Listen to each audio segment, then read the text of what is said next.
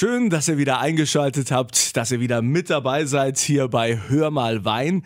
Es geht wieder um eine ganze Region in Rheinland-Pfalz. Wir haben ja ganz viele tolle Weinanbaugebiete. Ich habe euch auch schon einige vorgestellt.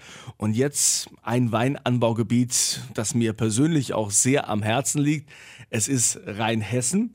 Rheinhessen ist das größte Anbaugebiet in Rheinland-Pfalz und Thomas Schätzel ist der Vorsitzende von Rheinhessen Wein e.V.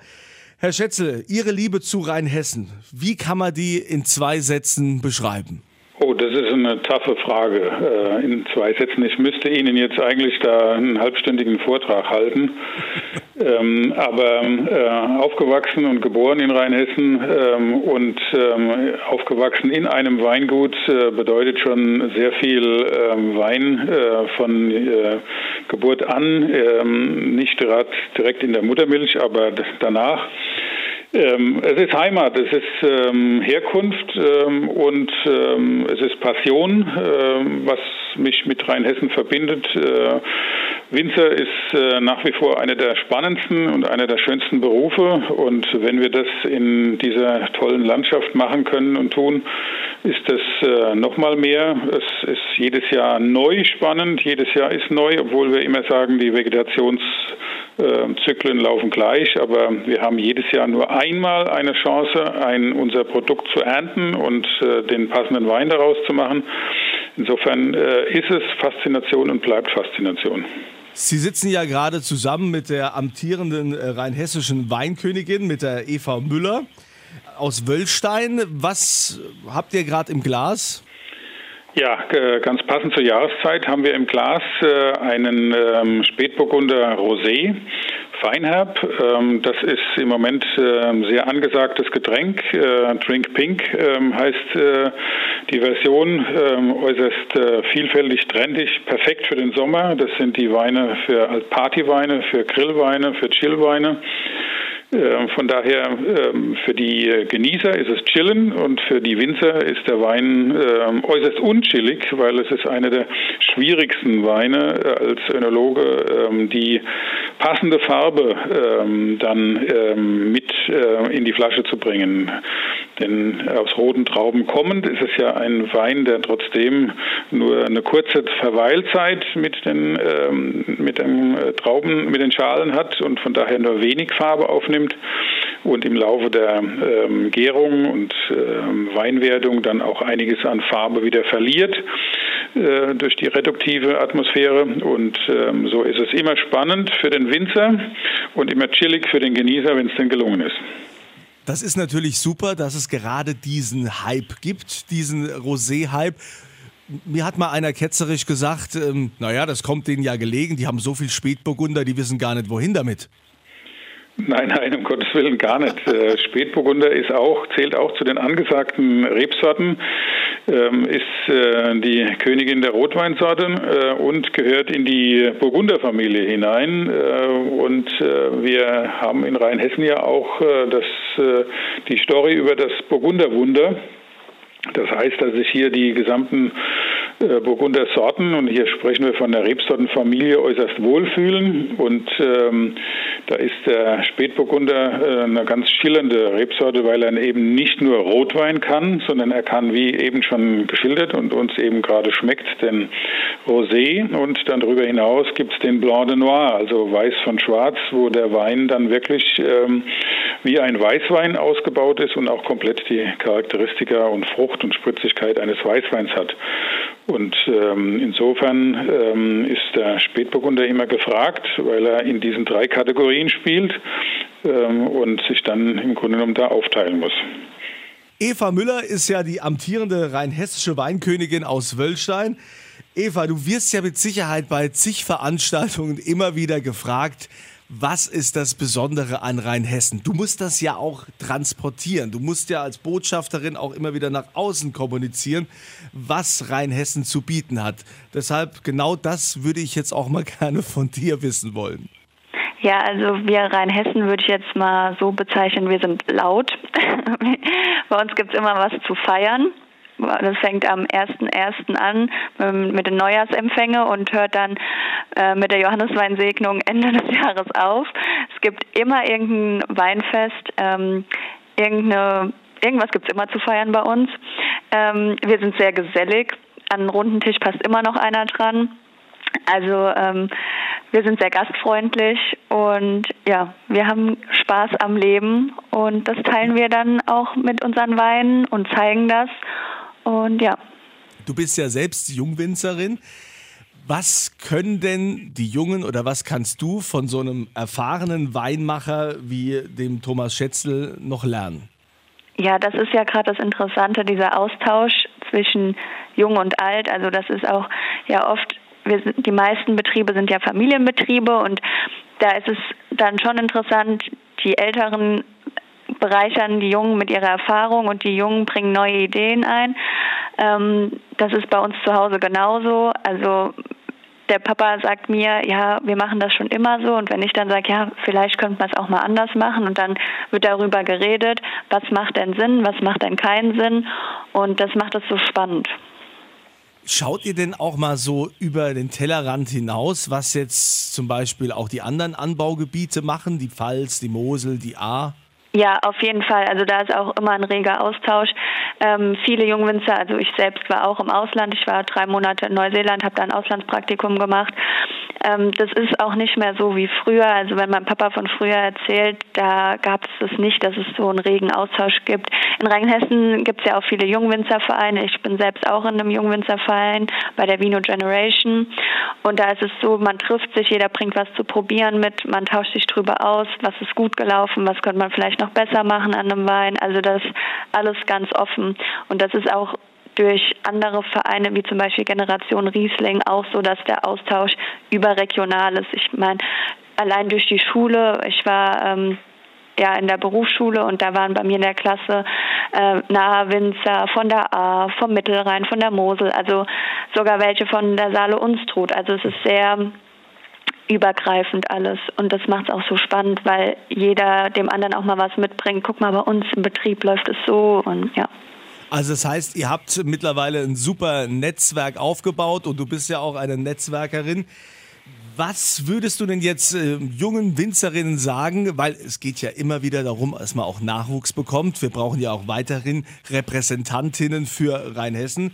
Die nächste Weinkönigin, die muss ja auch wieder gekrönt werden. Was ist denn das Spannende an diesem Job, an dieser repräsentativen Aufgabe? Also als erstes, man muss ja nicht unbedingt Winzerin sein, um Weinkönigin zu werden.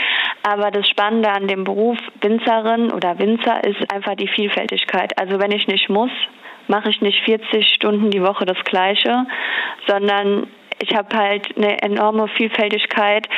Ich habe Kundenkontakt, wenn ich keinen Lust habe, ähm, auf Kundenkontakt, dann gehe ich in den Weinberg oder in den Keller und ähm, ich muss nicht immer das Gleiche machen. Also es gibt immer irgendwas zu tun und es ist nicht immer nur das Gleiche. Und das finde ich ist das Spannende an dem Beruf.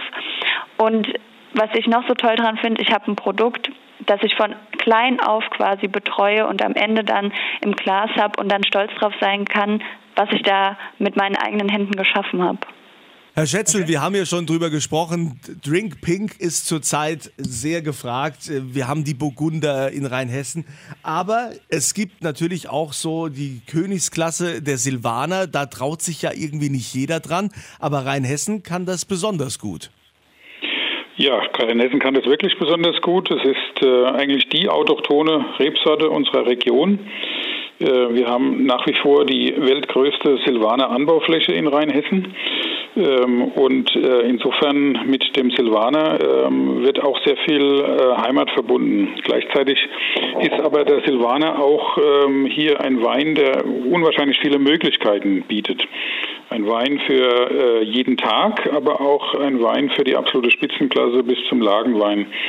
Und ein Wein, über den es lohnt, sich zu reden, der auch den Boden schmeckbar macht, der auch gut auf das Terroir reagiert merkt man ja auch bei den beiden Anbaugebieten, die sich eigentlich mit Silvaner befassen, äh, Rheinhessen und die Franken, äh, die aber unterschiedliche Bodenspezifitäten haben und insofern auch unterschiedliche Weinstile, die daraus entstehen. Und äh, insofern äh, ist Silvaner einfach auch ähm, ein Stück Rheinhessen.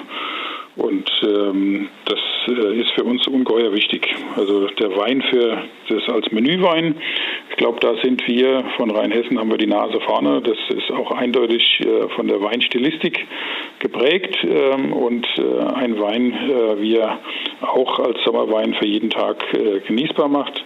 Er hat den ganz großen äh, Vorteil und Genuss, dass er eine weiche, milde Säure mitbringt, dazu diese zarten Wiesenkräuteraromen und damit sich sehr, sehr vielen Speisen anpasst. Lohnt es sich denn eigentlich eher, ein, ein, Winzer in Rheinhessen zu sein, also lieber Weinberge in Rheinhessen zu haben als an der Mosel? Weil hier in Rheinhessen hat man ja nicht das Problem mit den Steillagen. Man kann mit dem Vollernter die Weine ernten und hat mit Sicherheit auch eine ganz andere Gewinnspanne. Naja, das ist eine Frage, äh, wie man den äh, Betrieb ähm, jetzt, äh, sag mal, gesteilt hat, würde ich mal sagen. Also ich habe einen guten Freund an der Mosel, der mit Sicherheit auch einen sehr guten Deckungsbeitrag erwirtschaftet. Allerdings, äh, wie Sie richtigerweise sagen, mit einem ganz anderen ähm, Einsatz von äh, Arbeitsstunden auf der Fläche. Äh, man sollte nicht ähm, leichtfertig äh, Rheinhessen sagen, es ist einfach nur äh, flach und man kann alles direkt bearbeiten.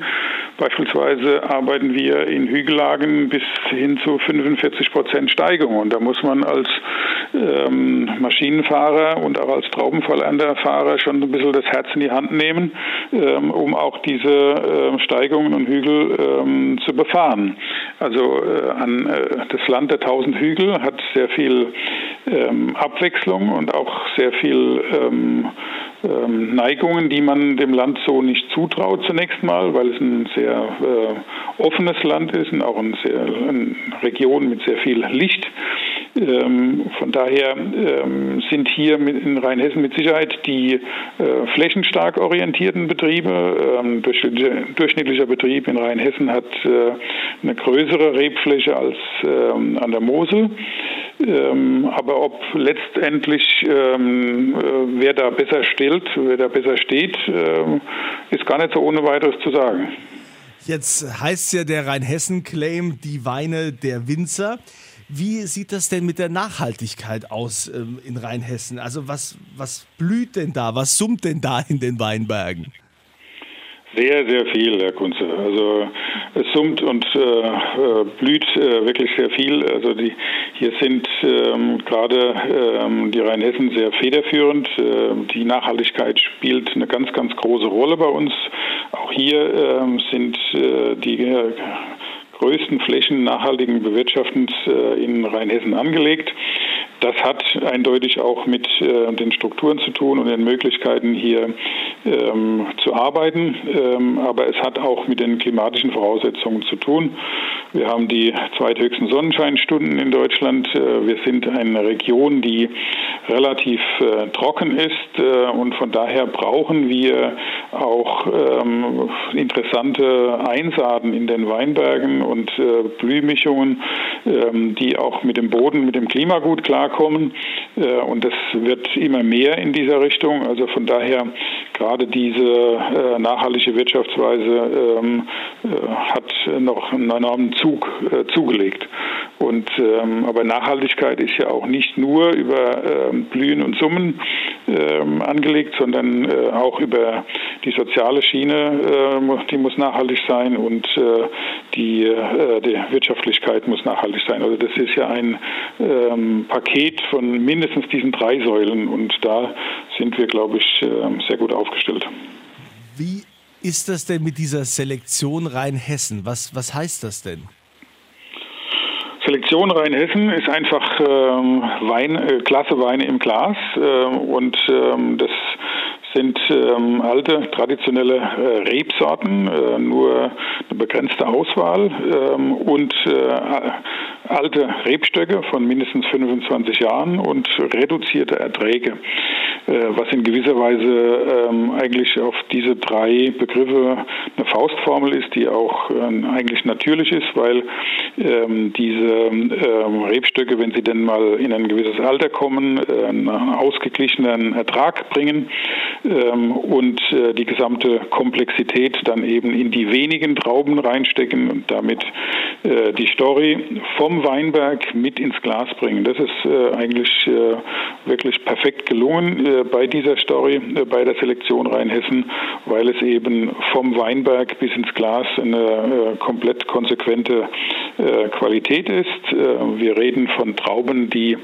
ähm, um die 90 Grad Öchsler liegen sollten, also auch nicht zu schwer sind. Auch das ist eine Anforderung in den jüngeren Jahren, wo wir äh, gerne auch mal darauf achten, dass die Weine im Alkohol nicht zu sehr nach oben abschießen äh, und äh, eher etwas moderat bleiben, aber eben mit einer sehr komplexen äh, Weinqualität dann glänzen. Und zum Schluss wird, äh, und da, das ist die Messlatte, wird natürlich ähm, die Qualität im Glase geprüft ähm, und das unabhängig. Also von daher äh, muss jeder Winzer auch diese Hürde nehmen. Ähm, und ähm, im Schnitt kommen auch nur 50 Prozent der Betriebe oder der Weinberge, die sich vorher im Vorhinein ähm, engagiert und angemeldet haben, dann durch, um alle Hürden zu nehmen. Also schon eine sehr ausgesuchte und gute Qualität. Eva, du als Weinkönigin und auch als Winzerin, du bist ja eigentlich sehr viel unterwegs, viel auf Events. Wie sehen denn jetzt die Weinerlebnisse in Zeiten von Corona aus? Ja, es gibt ja zahlreiche Online-Wein-Tastings. Ähm, dann gibt es Drive-In-Sachen, also zum Beispiel auch wir vom Jungwinzerverein. Wir haben normalerweise im Sommer acht Wochen lang jeden Donnerstag einen Ausschank, also so ein Feierabend nennt sich das, so ein Mini-Weinfest. Und das machen wir jetzt auch als Drive-In-Geschichte. Also die Leute können mit ihrem Auto, zu Fuß, Fahrrad, wie auch immer kommen und sich eine gekühlte Flasche Wein abholen. Ähm, wir sind viel auf Social Media unterwegs und machen Werbung für unser Anbaugebiet, was man alles erleben kann. Dann wurde kürzlich äh, unser Road Movie von Rheinhessen veröffentlicht, auch auf Facebook und Instagram. Also ist, wir machen trotzdem ziemlich viel. Ähm, wir machen, sind auch viel unterwegs und entdecken selbst noch ein bisschen Rheinhessen. Also ich weiß nicht, wann ich schon mal in meinem Leben so viel wandern war, ähm, wie jetzt zu dieser Zeit eigentlich. Es ist mir vor, hatte ich nie Zeit dafür und jetzt mache ich das ganz viel und ähm, man erlebt viel unterwegs auch, also wie viele schöne Plätze man eigentlich direkt vor der Haustür hat. Ja, das ist einfach ein tolles Gefühl. Ja, und dieses Gefühl könnt ihr auch zumindest euch ins Glas holen, denn ich äh, verlose natürlich den Wein aus Rheinhessen auf meiner Kunze Facebook-Seite. Klickt euch da rein. Und äh, liebe Eva, liebe rheinhessische Weinkönigin, lieber Herr Schätzel von Rheinhessen Wein, alles Gute weiterhin, viel Erfolg, eine reiche Ernte und tolle Weine. Jawohl, und vielen, vielen Dank, Dank, und alles Gute und viel Spaß in Rheinhessen. Zum Wohl. Zum Wohl.